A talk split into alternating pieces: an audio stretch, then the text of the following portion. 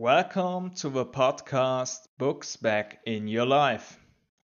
Episode number one Why Books Enrich Your Life.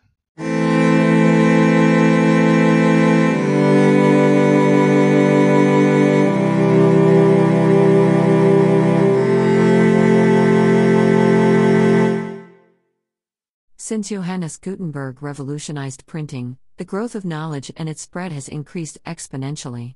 With the internet and the digital age, more and more people have gained access to information from all over the world. It is important to keep in mind how gigantic our possibilities are.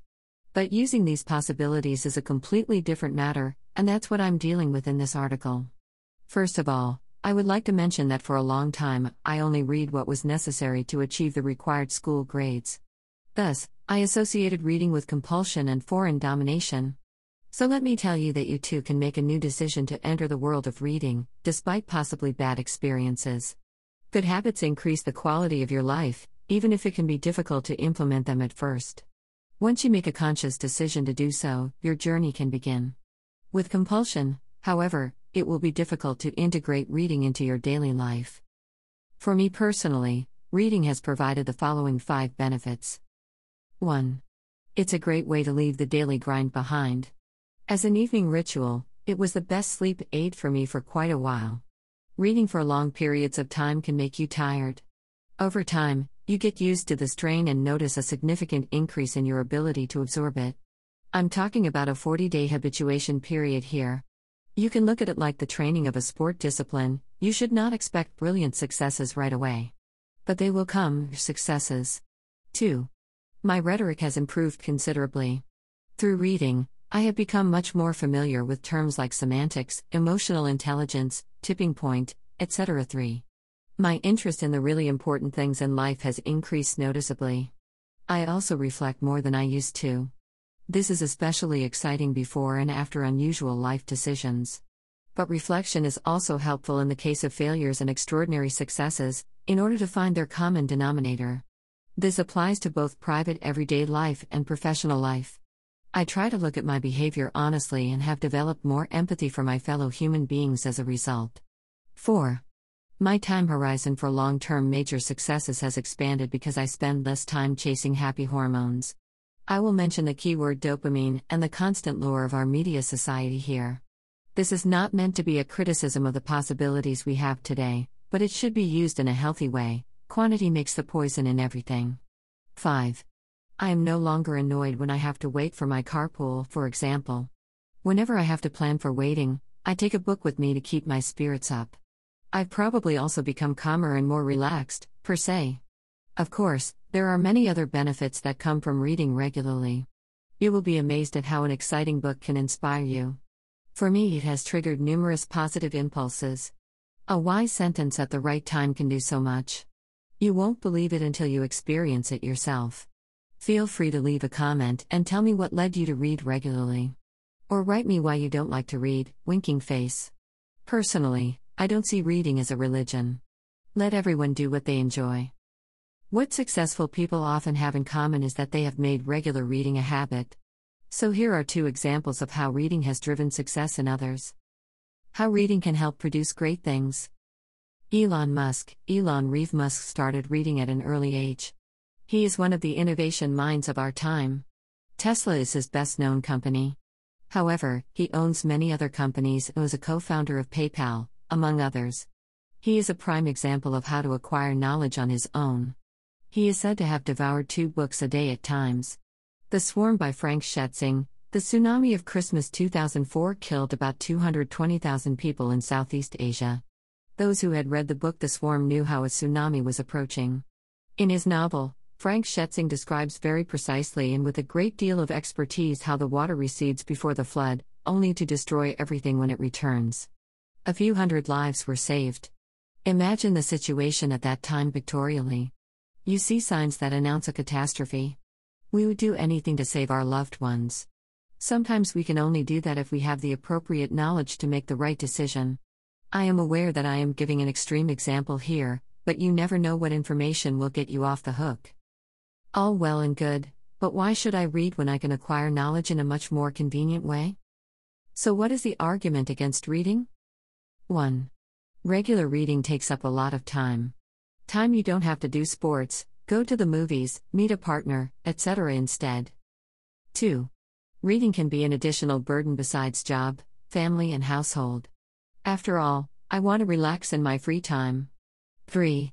People who read are only afraid of their own adventures. 4. Reading doesn't give you recognition from others. What's sexy about saying you like to read? So you are boring.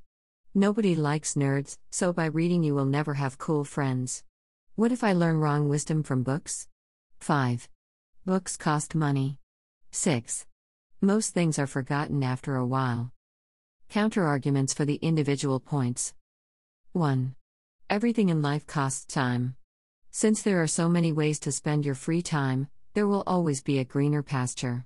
So don't think of reading as just a leisure activity. It's a tool you can use to advance your skills in diverse areas. 2. If you are a beginner, you may find regular reading a burden. Instead, think of it as a discipline exercise. Those who always shy away from testing their limits will never feel resilient. Goals are hard to achieve with this attitude, and it can be a common thread throughout your life. Once you get the reading ball rolling, you'll notice how easy it can be to keep it going. So it pays to practice discipline through reading. 3. Books don't just provide knowledge or entertainment. They are experiences of people manifested in those people's books. Certain adventures are difficult to imitate if you live in a different century, for example. Just think about the adventures of the womanizer Giacomo Girolamo Casanova. It will hardly be possible to break out of a lead chamber nowadays. Some books even tell of a person's entire life's work. Finally, it should be noted that foreign experiences can give you ideas for your own adventures. 4. Reading offers a valuable occupation for every woman and man. This should be obvious. But can you look attractive if you read a lot? Well, it's not the reciting of the hobby that's sexy, it's what reading makes you. However, that depends a lot on what you read. Books about personality development, rhetoric, psychology, communication, and co. can make your behavior sexy if you also apply the learnings. 5. No one likes nerds, but the tide can turn quickly if they suddenly become successful and drive a Porsche past the cool guys. You can acquire financial knowledge from books. In school, financial knowledge is hardly a topic. The foundation for success is the right knowledge. So build up your expertise in the important subjects, even if they seem dry and boring at first. And one more thing friends are important in life. You probably won't make friends while you read, but what you read will help you hone your character to attract the right people. 6. Basically, don't assume that everything in a book is 100% true. However, reading can be a way to become aware of your ignorance. What we believe to be true today may have already changed in a decade.